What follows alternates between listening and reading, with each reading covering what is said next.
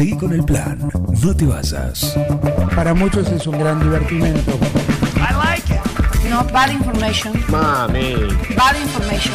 ¿Qué está pasando en el mundo hoy? Es impresionante, ¿no? Un equipo, todos los temas, Es lo más importante que tenemos. un plan perfecto, Es un escándalo. una banda de radio.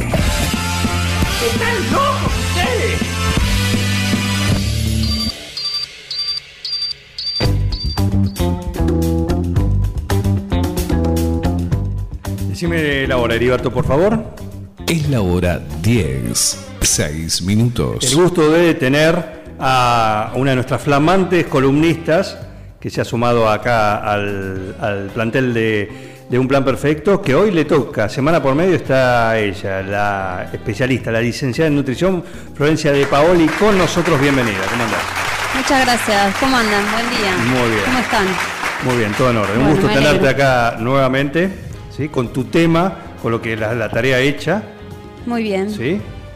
¿Te sentiste bien? ¿Las repercusiones? Sí, la verdad es que me encantó. Está bueno. Se pasa muy rápido. Perfecto, y bueno, es la idea, es la idea Sí, que, la- sí. que te diviertas. Yo traje una, una consulta para vos porque tiene que ver con lo que hablamos alguna vez en su momento, en noviembre del año pasado, cuando se, se promulgó la ley de etiquetado frontal, eh, te, te consultábamos y, y hemos hecho una, una nota acá. Pero eh, ayer el gobierno reglamentó esa ley, la de etiquetado frontal, y con esto las empresas tienen que empezar a adaptar los envases claro. de los alimentos. ¿no? Esto fue a través de un decreto publicado eh, ayer ¿sí? Eh, y entró en vigencia la iniciativa que busca garantizar el derecho a la salud y a una alimentación saludable. Eh, podemos, te pido si podemos hacer un- una explicación puntual eh, para aquellos que no, no están en el tema de lo que significa y la importancia de que estos alimentos tengan esta- este etiquetado. Eh, bueno, como bien contabas, el año pasado empezó toda la movida y, mm, y parece que fue mucho tiempo, pero para mí fue bastante rápido para, para el- cambio que hay que hacer a nivel social. Eh, lo que se busca con el etiquetado frontal es que la gente que va a comprar, por ejemplo, un paquete de galletitas, eh, algo al supermercado, eh, un producto en realidad al supermercado, pueda tener en el frente del paquete información sobre las calorías que aporta, si tiene exceso de calorías, si tiene exceso de, de sodio, que es la sal, si tiene exceso de azúcar, si tiene mm, grasas trans, ¿sí? Eh, lo que busca es con, con un sello octogonal, color negro y letras en blanco, advertir al, al consumidor qué es lo que va a comprar. ¿Por qué? Porque muchas veces uno confunde, o no es que confunde, es que la industria alimentaria busca el, el consumo mm, eh, masivo y mm, entonces por ahí el, el empaquetado es color verde, uno lo compra porque dice 82% menos de azúcar eh, y después cuando lee los ingredientes se da cuenta que lo que está comprando no es bajo en calorías No y tiene, azúcar, pero tiene un montón de cosas. por ahí Claro, también, ¿no? claro, sí. Sí, lo que se trata es de informar y de, que la gente pueda hacer una compra inteligente dentro del supermercado. No que se deje de consumir, sino que sepan qué es lo que están comprando. Claro, claro, tener más información a la hora de elegir tal o cual producto. Vengo a. Una, ¿qué tal Florencia? Te saludo. ¿Cómo estás, Juan? Eh, te hago una pregunta. ¿No sería más inteligente desde la industria de por sí salir a hacer un producto saludable, cosa de no tener es- estos octógonos que serían un poco molestos, y pensar que aumentar su producción y su venta, que no está mal que lo quieran pensar de esa manera, desde un lado, desde la, la salud? Tal cual. Pasa que... mm, eh, Se lo- pegan el tiro en la pata, digamos. Sí, en realidad lo- todo lo que son eh, paquetes, o sea, lo que uno compra en galletitas, en, no sé, mermeladas, dulce de leche, todas esas cosas, tienen un montón de aditivos y conservantes que, mm, que la gente no sabe ni qué es, o sea, cómo, cómo, se declaran. Y nosotras, como nutricionistas, la mayoría en formación de facultad, tenemos lo básico. O sea, no, no es que tenemos eh, una materia que diga, bueno, eh, aprendés en facultad... eh, nombre de lo ves lo ves pero muy generalizado entonces hay tantos químicos que, mm, que creo que les costaría cambiar el producto para, para poder venderlo en realidad todo es más simple de lo que la industria hace pasa que lo que la industria busca es que la persona consuma y no pare de consumir Claro. Eh, eso Digamos es lo que, cuesta Que no, es- no es malo para la salud un dulce de leche casero y sí no sabemos qué es lo que tiene uno envasado que Tal está, cual. está tres meses en la estantería. Tal cual. Y algo que es importante que la gente sepa es que si ustedes compran algo en el súper y quieren saber qué tiene, siempre se declara eh, en la lista de ingredientes, el primer ingrediente que nombra el paquete que compraron es lo que más tiene. O sea, siempre se declara de mayor a menor. Por ejemplo, eh, compran unas galletitas, siempre va a decir en general harina, eh, por ahí azúcar, eh, en, on- en orden decreciente. Y al Esto final... lo pide la industria, la, la reglamentación del, de quién, de, Es para, claro, es de, es de, es de Senasa justamente para, para poder armar eh, la información nutricional, la tabla que figura atrás. Como Sí. esa tabla no, no la sabe leer la mayoría de la población, por eso se busca esto de los, de los octógonos, o sea que Que sea más gráfico, más Claro, directo. que ¿eh? sea más, más fácil de, de leer. Pero bueno, para que la gente sepa, pasa eso. Cuando lee el paquete de lo que haya comprado, en ingredientes, lo primero que se declara es lo que más tiene. Siempre se declara en, en- en orden decreciente, digamos, de más a Bien. menos. Y al final están todos los aditivos y los químicos, colorantes, todo lo, lo que se le agrega al producto, digamos. Siempre pensemos que cualquier producto que compramos en una góndola o en un almacén está mucho tiempo desde que salió de la fábrica hasta que se abre el paquete o Ni la lata. Sí, sí. Eso tiene que necesitar un conservante, un aditivo. Tal cual. Sí, sí. Es que la industria alimentaria tampoco es que es, eh, es un monstruo. Hay un montón de cosas que ha producido que han sido necesarias para diferentes eh, etapas del desarrollo de- del ser humano, para, para el crecimiento, para niños que no han tenido eh, mm, tolerancia a la lactosa. O sea, hay cosas que ha hecho bien, pero la mayoría de los productos que se venden eh, tienen un consumo como adictivo. De hecho, pasa, los niños que consumen galletitas de, de forma habitual, eh, es muy difícil sacarles el hábito de, de no consumirlas. Cuesta un montón. Más ahora que empezaron las clases, tienen que llevar viandas, como que a nosotros Claro. como padres también nos cuesta eh, decir, bueno, me hago un tiempo y le hago un bizcochuelo, unos bizcochitos, le cocino unas galletitas. Esa es la pregunta. Es, eh, no es eh, de por sí el producto, sino lo que tiene agregado. Tal cual. Sí, fíjense que si uno cocina en casa para hacer unas galletitas usas 3, 4 ingredientes. Y si uno lee la lista de ingredientes de un paquete de galletitas son más de 12. Eh, eso también, los alimentos se clasifican en ultraprocesados, eh, procesados y buenos procesados. Eh, y alimentos reales. Lo que tendríamos que consumir más son alimentos reales, que es todo lo que son frutas y verduras, legumbres.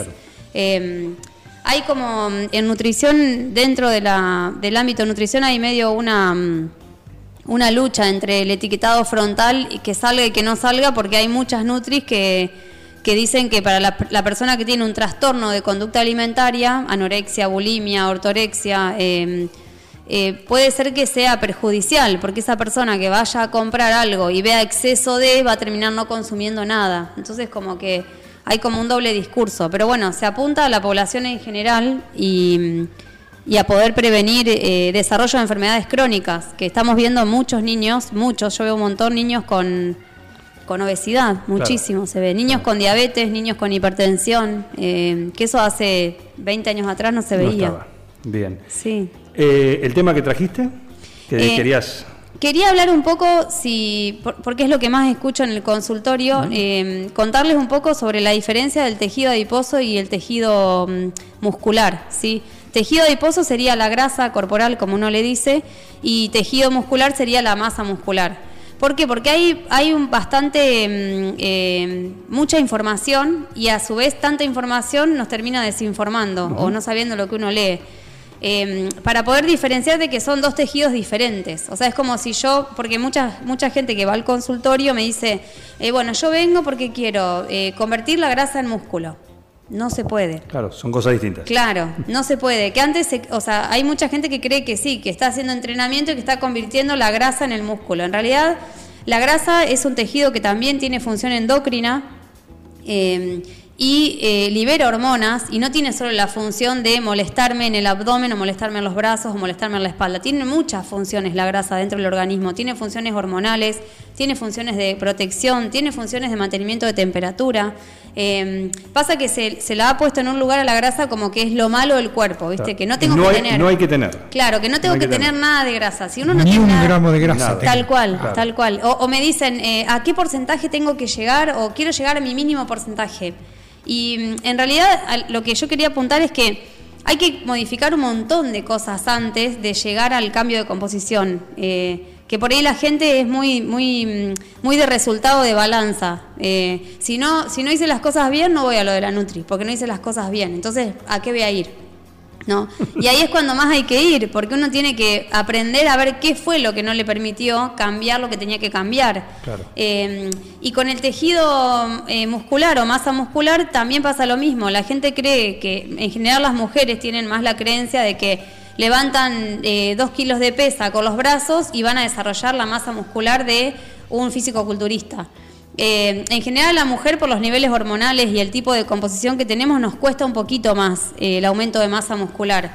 Y hoy en día se recomienda mucho el trabajo de fuerza en, en- en las personas con cualquier patología, incluso con personas que tengan alguna patología con dificultad de movimiento. La actividad física se adapta a la condición de la persona, no se, no se deja inmovilizada. Como antes se decía, no, hacer reposo, no te Claro, muevas. no, Cuidado la espalda. Claro, pero bueno, es importante entender que la masa muscular tiene otras funciones también endocrinas, como el, como el tejido adiposo, y que tener una buena masa muscular permite tener una buena salud, que eso antes no se hablaba o no se veía.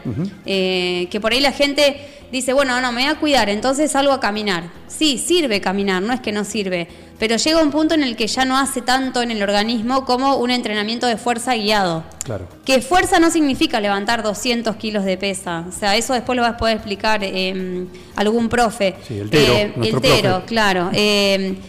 Eh, fuerza se puede trabajar con el propio peso, eh, haciendo movimientos cotidianos. eh, sentarse en una silla, eh, una sentadilla, una plancha, o sea... Las flexiones, Claro. el brazo. eh, por eso está bueno que la gente pueda diferenciar esto y saber que a nivel, eh, orga- o sea, dentro de nuestro organismo ocupan distinto volumen, el, el- la grasa y el músculo. Por eso puede pasar que uno, de un control a otro de nutrición, eh, pese lo mismo, pero diga, ah, bueno, pero el pantalón me queda más cómodo, la remera me queda más cómoda, me veo en una foto y me veo distinto. Eso es porque por ahí uno bajó la grasa corporal y aumentó un poco de masa muscular. Entonces la balanza no se mueve. Por eso hay que tratar de apuntar, en vez de a la balanza, a sacarnos fotos, a medirnos abdomen, a medirnos cadera. eh, y no tanto mirar el número de balanza, porque dentro del mismo día eh, y en horas, nuestro peso cambia todo el tiempo porque tenemos muchos líquidos en el organismo. Entonces, eh, para no apuntar solamente a la balanza, está bueno trabajar la composición corporal de la persona. Claro.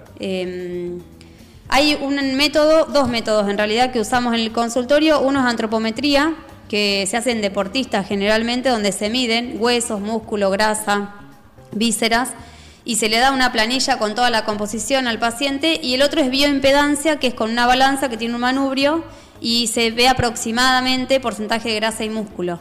Eh, pero bueno, está bueno evaluar al paciente más allá de la balanza, que para mí una es- balanza con manubrio. Claro, es una Para- balanza que trae un manubrio, la voy a Sí. traer un día si quieren. Eh, ustedes se paran arriba de la balanza, agarran, rompo, te la rompo. Agarran, no, agarran el manubrio. ¿Se las aguanta? ¿Hasta cuánto se la aguanta? Eh, esa balanza pesa, pesa hasta 160. Ah, Y No, la otra olvidate. que tengo hasta 180. Ah. eh, sí, sí. Sí. Eh, agarran el manubrio y ese manubrio pasa una corriente eléctrica bajita que uno no siente y eso diferencia la masa muscular de la masa grasa y por diferencia saca el porcentaje. Es bastante preciso para personas que hacen deporte, o sea, un poco más preciso por la cantidad de masa muscular, porque el músculo retiene líquido adentro. Entonces mide más fácil la masa muscular. Eh, pero en personas que tienen por ahí mucho exceso de peso, mucho exceso de grasa, eh, no es tan preciso, da más bastante error. Eh, está bien, pero el concepto es que no se puede convertir una cosa en otra, sino se puede bajar la cantidad de grasa y aumentar, y claro. aumentar. pero no se convierte en una en otra. No se puede, no. De ninguna manera. No, no, no. Es, es como si yo quiero que la pestaña se me convierta en uña. Son tejidos distintos. Claro. Como es el rey Midas que tocaba el, hierro y lo convertía en oro. Claro, no, no puede pasar. No se puede pasar, ¿eh? No, puede pasar eso. Sí. ¿Y qué, cuál es la recomendación? Porque uno sabe que cuando, a medida que uno eh, avanza, cumple Sí. años, avanza en el, en el ciclo de la, de la vida, bueno, eh, los músculos empiezan a perder tonicidad, pero Sí. empiezan a perder masa también. Sí, en realidad, lo- la realidad es que con el paso del tiempo uno se empieza a mover menos.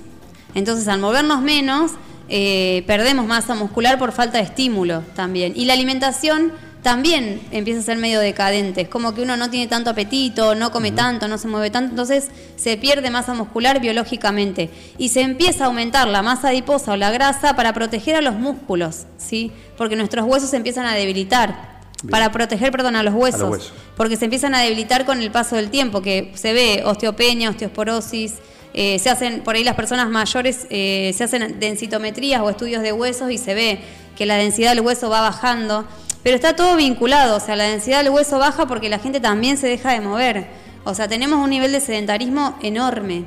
Eh, eh, ayer, ayer sí hablaba con una paciente y yo le decía que a mí me cuesta más que la gente, eh, bueno, que José el Telo te va a contar seguro, cuesta más que la gente tenga eh, una rigurosidad con el entrenamiento que por ahí con la comida. O sea, es como, y la clave de, de la salud es la actividad física, más allá de la alimentación. Esto me, me perjudica a mí como nutricionista, No, pero, no, pero- es muy importante la actividad Son física. complementarias aparte Sí, para mí es súper importante. O sea, de hecho los pacientes que van al consultorio saben que yo soy, por así decirlo, muy pesada con que entrenen. Guiados, con profe, que encuentren algo que les guste y que no vean la actividad física para bajar de peso. O sea, que lo vean como mejora de la calidad de vida. Es decir, bueno, yo lo hago ahora para que dentro de 10 años eh, pueda sentirme bien. Pueda levantarme de una silla sin que me duela nada. Como que...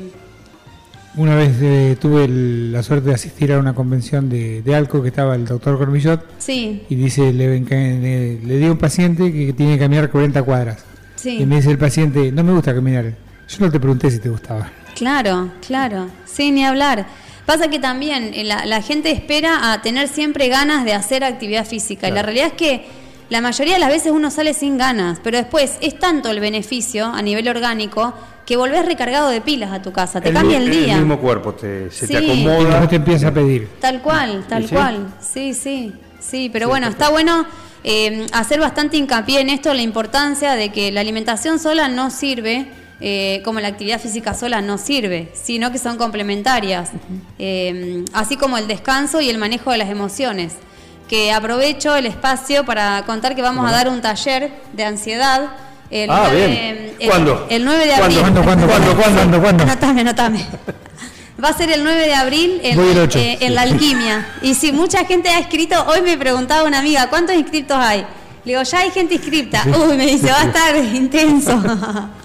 Claro sí, que sí. Claro. Eh, En Alquimia, lindo lugar. en la alquimia, un Bien. lugar que es hermoso. Tranquilo. Muy tranquilo y... Para bajar un poco también los cambios. Sí, va- vamos a trabajar con Betina Wab, que es psicóloga, eh, Vicky Spinachi, que es profe de yoga, y nos va a enseñar eh, sobre respiración, sobre conciencia del cuerpo, eh, para estos momentos de ansiedad. Y bueno, yo voy a hablar sobre la alimentación y de qué manera, eh, cómo manejar esta ansiedad y qué alimentos sí y qué alimentos no para, para esos momentos, digamos. Perfecto. Recordá Se entonces. come por ansiedad también.